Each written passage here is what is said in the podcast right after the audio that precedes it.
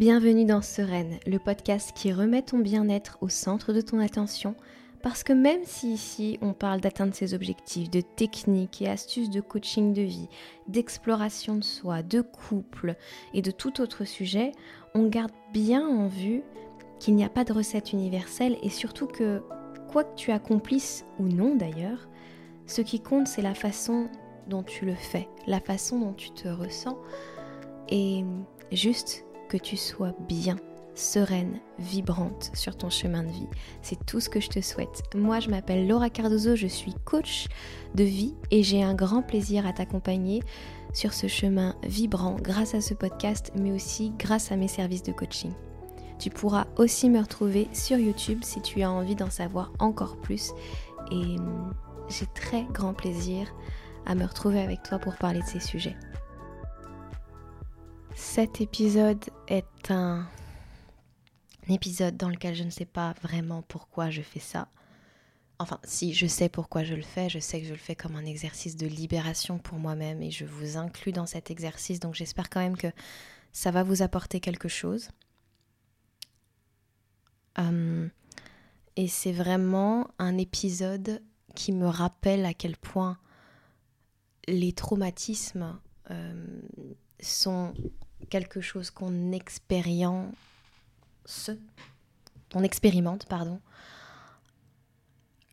de façon très physique parce que, euh, ou en tout cas qu'on revit dans le corps, parce que depuis que j'ai pris cette décision de faire cet épisode, ou en tout cas que j'ai entendu qu'on m'a dit de faire cet épisode, et ça fait un moment qu'on me dit de faire cet épisode,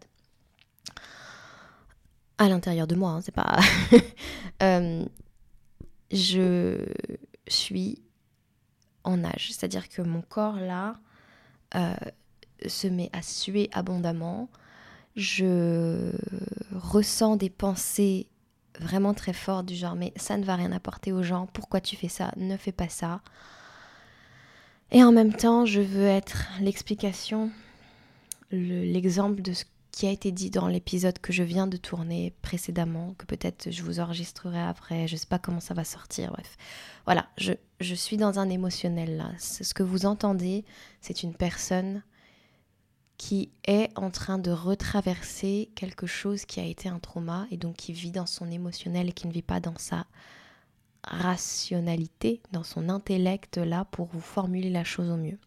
Je précise, parce que de cette manière, peut-être que vous pourrez reconnaître quelqu'un qui traverse la même chose en face de vous et que vous saurez vous positionner face à cette personne sans lui répondre depuis quelque chose d'intellectuel, d'intellectualisé ou de rationalisé alors qu'elle n'est pas en mesure de vous parler ou de vous répondre de cette façon-là. Bref. Certainement, on est connectés, vous et moi, et on, et on se ressemble ou vous appréciez mes podcasts parce que on a peut-être les mêmes failles, on a peut-être des expériences de vie similaires.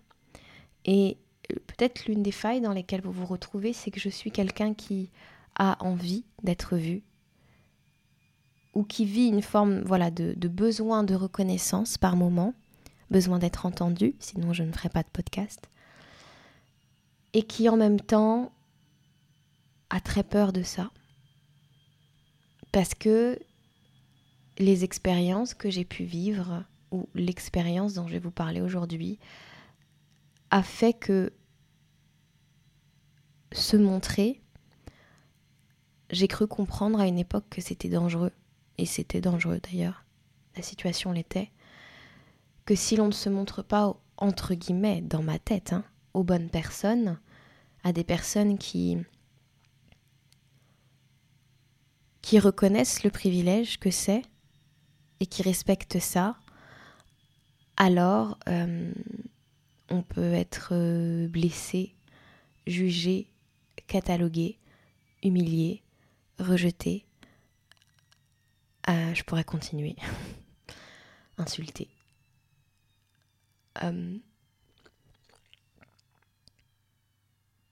Ok, donc story time. Euh, cette histoire se passe quand j'ai 13 ans et on est euh, vraiment dans l'époque euh, la plus forte des, de Messenger, de MSN, pardon. C'est mais voilà, MSN Messenger, je crois que ça s'appelait, mais de MSN et des webcams. Et on est à une époque de ma vie où je suis une adolescente très très mal dans sa peau. Euh, j'ai les cheveux courts parce que j'avais des poux et que arrivé je crois en cinquième ma mère euh, enfin voilà on n'en peut plus. Et du coup on me coupe les cheveux pour que ça puisse voilà se, terminer ce cycle avec les poux. Et donc à cette époque-là, donc je suis en quatrième et mes cheveux repoussent un peu, mais je ne je suis pas du tout en connexion avec ma féminité, je ne me sens pas féminine, je ne sais pas comment être une femme. Et la seule façon euh, que j'ai pour moi à l'époque euh, de connecter avec les autres, c'est d'être dans une forme euh, de colère ou dans une hyper sexualisation, je dirais.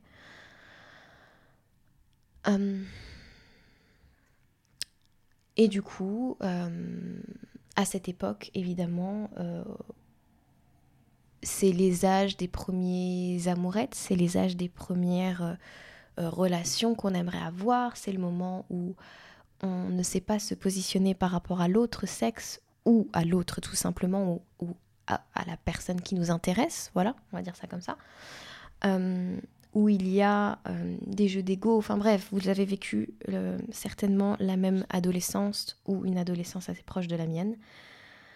Vous savez ce que c'est et voilà. Euh, en gros, en gros, à cette époque, je discutais avec un garçon qui me plaisait beaucoup et qui avait, enfin, qui était vraiment typiquement un bad boy quoi. Enfin, typiquement pas un mec. je sais même pas pourquoi j'avais un crush à cette époque sur ce mec-là. Euh, et bref, euh, ce garçon me donne de l'attention dans une période, en tout cas pas dans la classe, mais en dehors sur MSN, etc. Dans une période de ma vie où, euh, bah, où j'ai l'impression de ne pas en avoir pour plein d'autres raisons et je ne vais pas tout vous expliquer. Et il se trouve une journée où on n'a pas cours et on se retrouve et mes parents sont mes parents sont pas là et on se retrouve donc à discuter euh, sur euh, Messenger. Et on est seul chez nous et voilà. Et en gros on discute tous les deux et moi à ce moment-là je ne sais plus mais je crois que je sais pas encore sur le moment que il n'est pas seul derrière son écran. Et on discute et au fur et à mesure voilà ça, ça arrive à des conversations que des jeunes de 13 ans qui ne connaissent pas la sexualité ou qui croient connaître ou qui entrent dans ce monde-là, notamment via des images pornographiques, on va dire, euh, commencent à avoir. C'est-à-dire que ça se, voilà, ça se chauffe euh, littéralement, quoi. Et euh, petit à petit, je comprends qu'il y a d'autres personnes de la classe avec lui, qu'il y a notamment deux autres personnes de la classe, dont une personne dont j'étais un autre garçon avec lequel je discutais en tant qu'ami et qui était plutôt sympathique avec moi. Euh, en tout cas, une des rares personnes. Et euh, à un moment donné, il me propose quelque chose, c'est-à-dire si tu me montres tes seins, on sort ensemble. Ce que, évidemment, je fais. Euh, évidemment, ça c'est un moment où de ma vie, je pense que je ne comprends pas pourquoi je le fais. Encore aujourd'hui, c'est peut-être l'espace et l'endroit de moi-même qui me fait dire que... En tout cas, avec lequel j'ai du mal à me dire que je ne méritais pas ce qui m'est arrivé. Parce que... Parce que c'est ma décision, d'une certaine façon. Et j'ai mis vraiment beaucoup, beaucoup, beaucoup d'années à comprendre ce qui s'était passé et je garde des résistances de ce qui s'est passé. Euh, et donc évidemment, je lui demande que ce soit un, même si je le fais, je lui demande que ce soit un moment évidemment que entre nous et que les autres sortent et que voilà, ce soit que entre nous. C'est une demande que je formule. Et bah, évidemment, cette demande n'est pas respectée, même si je ne peux pas le voir sur le moment je l'entends, c'est-à-dire que j'entends des rires. Je vous fais courte, je vous repartagerai pas tout le sentiment d'humiliation, tout ce qu'il y a eu ensuite. Euh, à la suite de ce moment-là, puisque ça s'est arrêté net après ça. Enfin, l'événement, enfin, la, situation en elle-même, la discussion et l'ensemble. Et ma seule demande a été bah, j'ai compris que vous étiez là, mais du coup, n'en parlez pas, quoi. Ce qui n'a évidemment pas été le cas. Euh, et donc, à l'époque, comme ça n'a pas été le cas, et que ça s'est su, de toute ma classe et certainement de tout le collège. Euh, j'ai été plus que, voilà, ce que je vous disais au début, jugée, humiliée, euh, insultée. Euh, voilà. Personne n'a jamais remis en question le fait qu'on me l'ait demandé le fait qu'il y avait plusieurs personnes alors que ça n'était pas ma demande. Personne ne s'est même posé la question de ce qui s'était joué à ce moment-là. Et en gros, j'ai pas eu d'amis pendant euh, des mois et des mois et des mois. Mes amis ne me parlaient plus ou faisaient semblant de ne pas me parler en public. Euh, c'est très très sympathique. Et aujourd'hui, la raison pour laquelle ça me suit, au-delà du fait que j'ai eu beaucoup de mal euh, à comprendre dans quelle mesure je pouvais me ressentir victime et dans quelle mesure non, et, et où je savais pas me placer et, et où je sais peut-être toujours pas des fois me placer, même si la notion de consentement euh, est aujourd'hui l'espace sur lequel je me dis bah non, c'était pas normal.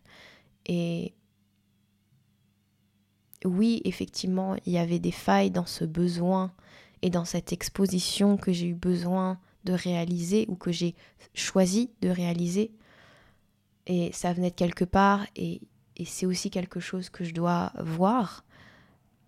Mais il y a tellement d'autres choses qui sont à redire et tellement de choses qui font de moi quelqu'un qui ne, méritait pas tout ça, finalement. Euh, peut-être une victime, mais c'est un mot avec lequel je ne suis pas à l'aise. Euh, voilà, je pense que ce qui a permis de, de, mettre de la conscience sur ça, c'est tous les dramas, euh, toutes les expositions qu'il y a eu notamment sur les youtubeurs qui prenaient ascendance, je sais pas dire comment, mais qui prenait euh, le pouvoir et qui entrait dans cet espace de manipulation de l'autre, euh, avec des choses qui parfois euh, étaient en dehors du consentement de l'autre, etc. Et, et, du coup, ça m'a, ça m'a, quand ces histoires sont sorties, ça a commencé à m'ouvrir les yeux, même si d'autres personnes m'en avaient parlé. Et voilà, ça a commencé à être un espace où j'ai pu me reconnaître dans certaines histoires. Peut-être que tu te reconnaîtras dans la mienne. Aujourd'hui, je ne suis pas en mesure de m'affirmer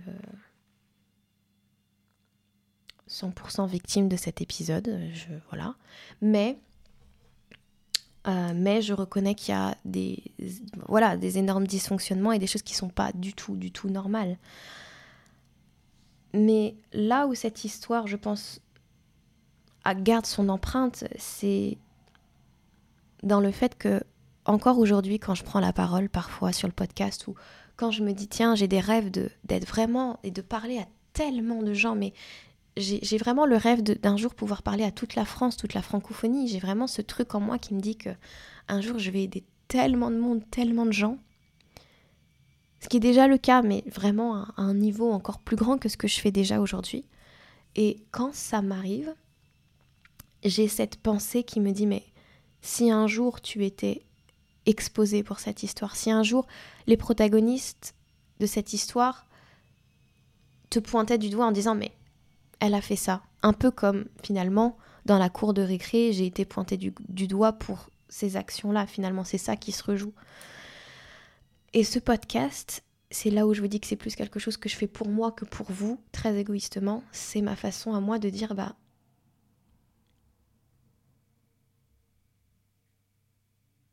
vous n'avez pas ce pouvoir-là sur moi. Vous l'aurez plus parce que parce que je l'ai fait avant vous. Et que le faire avant vous me permet de de continuer à travailler sur cette histoire et d'en faire euh, d'en faire autre chose que quelque chose qui me bloque.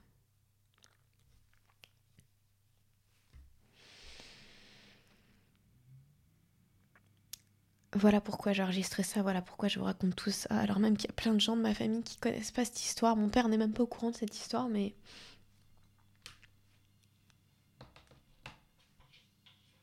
Voilà, c'est un... Je crois que c'est un besoin à un moment donné de sortir... De sortir ça pour que ce soit plus en arrière-tâche, pour que ça... Et aussi pour vous faire comprendre que parfois ces, ces histoires qu'on traverse, elles nous retiennent parce qu'on les assume pas d'une certaine façon et que si on assumait aussi bien nos propres dysfonctionnements que les autres et que on serait, aussi plus libre et vous n'avez pas forcément besoin de faire une annonce globale et peut-être de voilà, de faire une annonce globale aux gens de ce qui vous de ce qui vous arrive et de ce qui vous retient, mais je sais que pour moi l'écrire dans mon journaling et dire que c'est derrière moi et que j'ai pas peur et que c'est pas vrai quoi. Donc je, j'avais besoin de cette expérience depuis des mois, j'y pense. Mais je sais pas dans quelle mesure euh, ça, ça va transformer les choses, mais je sais que ça va les transformer. Voilà. Euh, c'est très tricky pour moi d'être là et de vous partager ça parce que j'ai jamais voulu que ce podcast soit un espace de journal intime et j'espère vraiment du fond du cœur que ça va vous aider d'une certaine manière. Parce que je veux pas que cet espace de podcast soit pour moi, je veux qu'il soit pour nous. Euh, mais voilà, l'idée c'est peut-être que vous avez enfoui des histoires en vous et que vous avez peur d'être exposé, peut-être que vous avez ce syndrome de l'imposteur, peut-être que vous avez peur que ce qui à une époque de votre vie vous a gâché la vie ressorte à un moment où vous êtes vraiment heureux. En tout cas, moi, c'était ma peur avec cette histoire. Et quand je l'expose et quand j'en parle, la seule chose que je vois, c'est que quoi que j'ai pu faire ou, ou quoi que ce soit, c'est quelque chose c'est quelque chose que je dont qui, qui, me fait souffrir entre guillemets donc euh, c'est comme quelque chose qu'on peut pas utiliser contre moi. Enfin voilà j'avais cette peur je sais pas pourquoi. Et en fait je sais même pas pourquoi une fois que on rationalise un peu quelqu'un pourrait vouloir exposer cette histoire euh, pour me descendre quand on sait la responsabilité des autres finalement et des, protagonistes de cette histoire et quand on sait tout ce que ça raconte finalement de bah, de la manipulation, de l'emprise, du non-consentement. Mais voilà, je pense que j'avais besoin d'en parler. Peut-être pour peut-être pour qu'une fois je crois que c'est ça en fait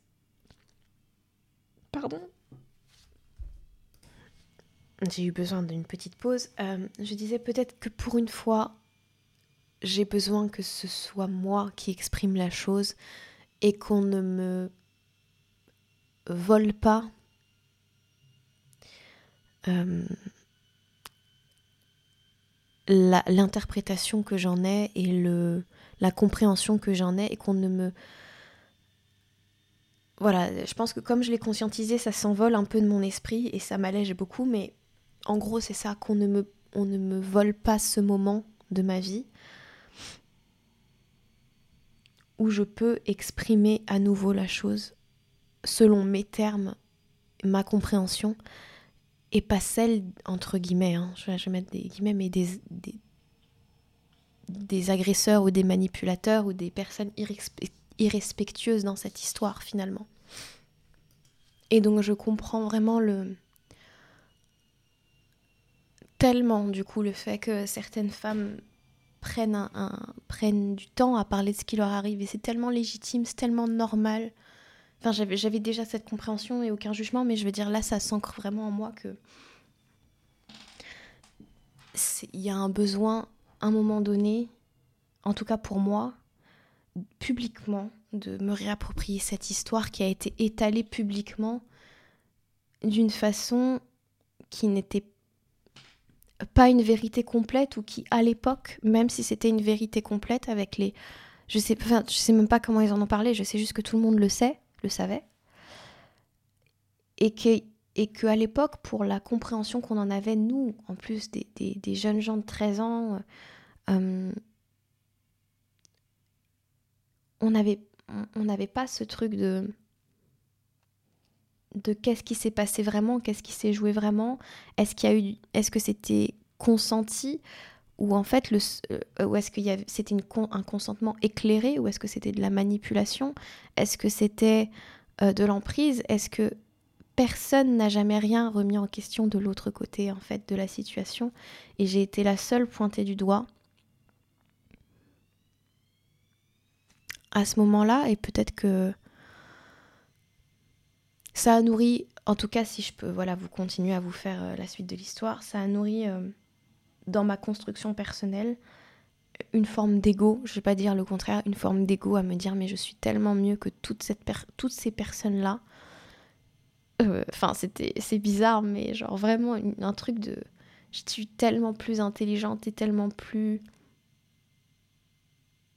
euh, mature que ces gens-là qui me traitent de cette façon-là et qui ne voient pas qui je suis. Ça, honnêtement, ça ça a fait grandir un ego et du coup une blessure, une colère derrière ça. Donc j'espère que qu'avec le temps, elle me, elle me quittera. Mais voilà la dualité qui se cache derrière moi, c'est-à-dire qu'il y a cette envie d'aider tellement de gens, il y a cette envie et ce savoir que je vais le faire. En plus, c'est ça qui est fou, c'est que je sais que je vais le faire. Mais il y avait cette peur et finalement, cette peur, c'était, je la comprends avec vous, c'était qu'on qu'on le dise avant moi et qu'on qu'on ne donne une, version de l'histoire qui ne soit pas la mienne et que je revienne dans un espace où je me sente euh, jugée. Mais je sais, hein, honnêtement, je j'enregistre pas cet épisode pour recevoir des messages derrière ou pour euh, pas du tout, du tout. Enfin, c'est juste ce que je vous disais, c'est très égoïste et pour me libérer moi parce que je sais que je sens depuis plusieurs mois que après cet épisode, il y aura un shift et une libération importante. Euh, et aussi inconfortable que ça puisse, puisse être, et ça va être, je pense, inconfortable jusqu'au moment où je vais le publier. Donc je vais le publier en premier, je vais le publier le plus vite possible aussi inconfortable que ça puisse être pour moi.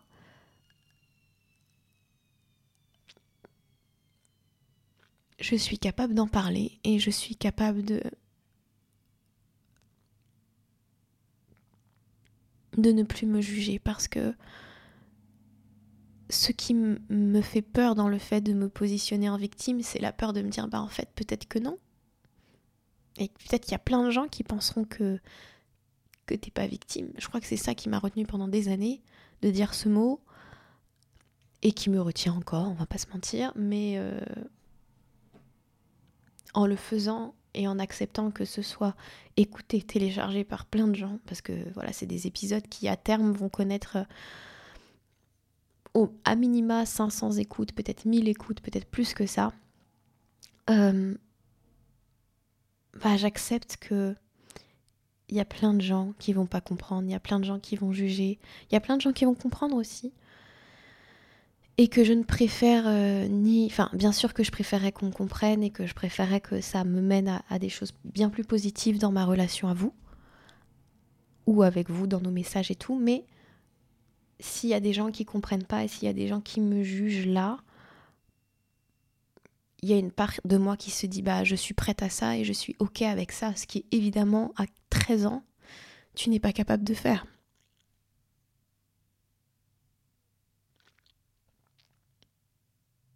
De la même manière que cette histoire n'a pas le pouvoir de me limiter. Elle, elle l'a jamais eu, c'est juste moi qui le croyais.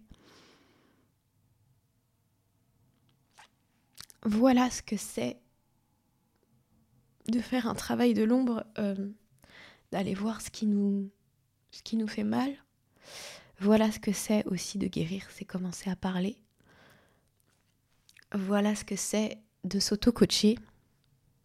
C'est réaliser que les choses qu'on croyait, on peut les voir différemment et on peut choisir de les voir d'une certaine façon. C'est d'accepter de voir tout le méli-mélo de pensée qui est derrière et et de choisir quelque chose qui nous fait grandir dans cette expérience-là.